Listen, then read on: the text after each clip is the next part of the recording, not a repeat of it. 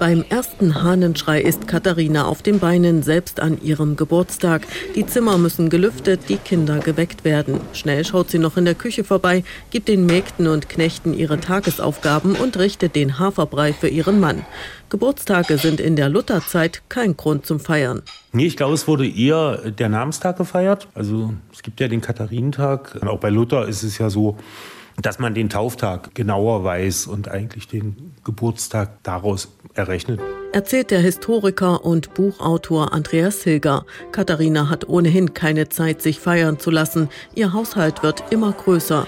Zu ihren eigenen sechs Kindern kommen elf Kinder von Luthers früh verstorbenen Schwestern. Dazu ein Hauslehrer, der Kutscher und Luthers Sekretär sowie Gäste, die auf der Durchreise sind. 30 hungrige Mäuler muss Katharina auch heute wieder stopfen. Geburtstag hin oder her. Also Katharina von Bora war eine gute Hauswirtschafterin und hat äh, ihren Reichtum oder ihren Wohlstand gemehrt. Davor hatte Luther, glaube ich, einen großen Respekt. Also sie war ihm wirklich auch eine, eine Lebensgefährtin, die aktiv mit zugepackt hat. Also Luther hat ja im Schwarzen Kloster, also in seinem Wohnhaus, auch Studenten beherbergt und beköstigt. Und sie war also auch die Herbergsmutter sozusagen, hat die Kinder erzogen, hat sich um die ganze Landwirtschaft gekümmert, die Luther ja auch hatte.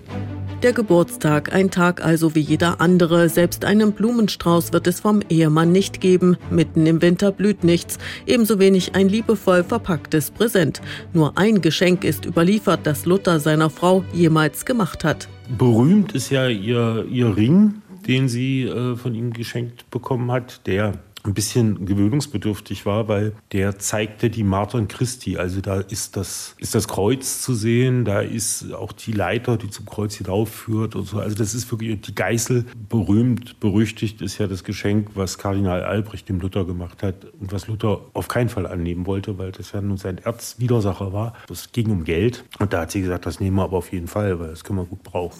Also keine Feier, keine Blumen und kein Geschenk zum Geburtstag für Katharina, aber sicher eine üppige Tafel, so wie jeden Tag. Denn gut gegessen und getrunken wird bei Luthers immer, nicht nur an Feiertagen. Da kommen Bier und Wein, Suppen und Fleisch auf den Tisch und auch Süßes. Also es gab eben auch Brei. Es gab ja ganz viel Brei-Geschichten. Und, aber es gab natürlich auch Kuchen und man hat auch mit kandierten Früchten schon gearbeitet und so. Also solche Süßigkeiten, das gab es schon, klar. Also vielleicht wenigstens ein Geburtstagskuchen für die Frau des Hauses mit Kerzen drauf. Gut möglich, meint Andreas Hilger, denn ein heute noch berühmtes Kinderlied dürfte auch Katharina kennen. Also es gibt tatsächlich das berühmte Backe Backe Kuchen Kinderlied schon in einer ähnlichen Form. Da geht es aber nicht um einen Kuchen, sondern um ein Mus in einem Kochbuch aus dem 15. Jahrhundert, also vor Katharinas Zeit. Und da sind natürlich die berühmten sieben Sachen: Butter und Schmalz, Zucker und Salz, Eier und Mehl und Safran macht den Kuchengel.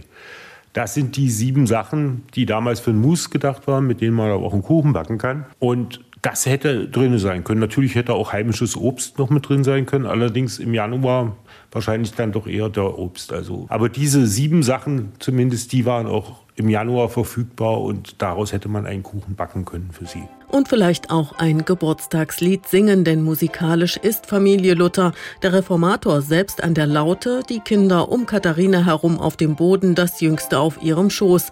So sitzen sie gemeinsam in der Lutherstube und singen kurz vor dem Schlafengehen dann doch noch ein Lied zum Geburtstag von Katharina von Bora, Luthers Frau.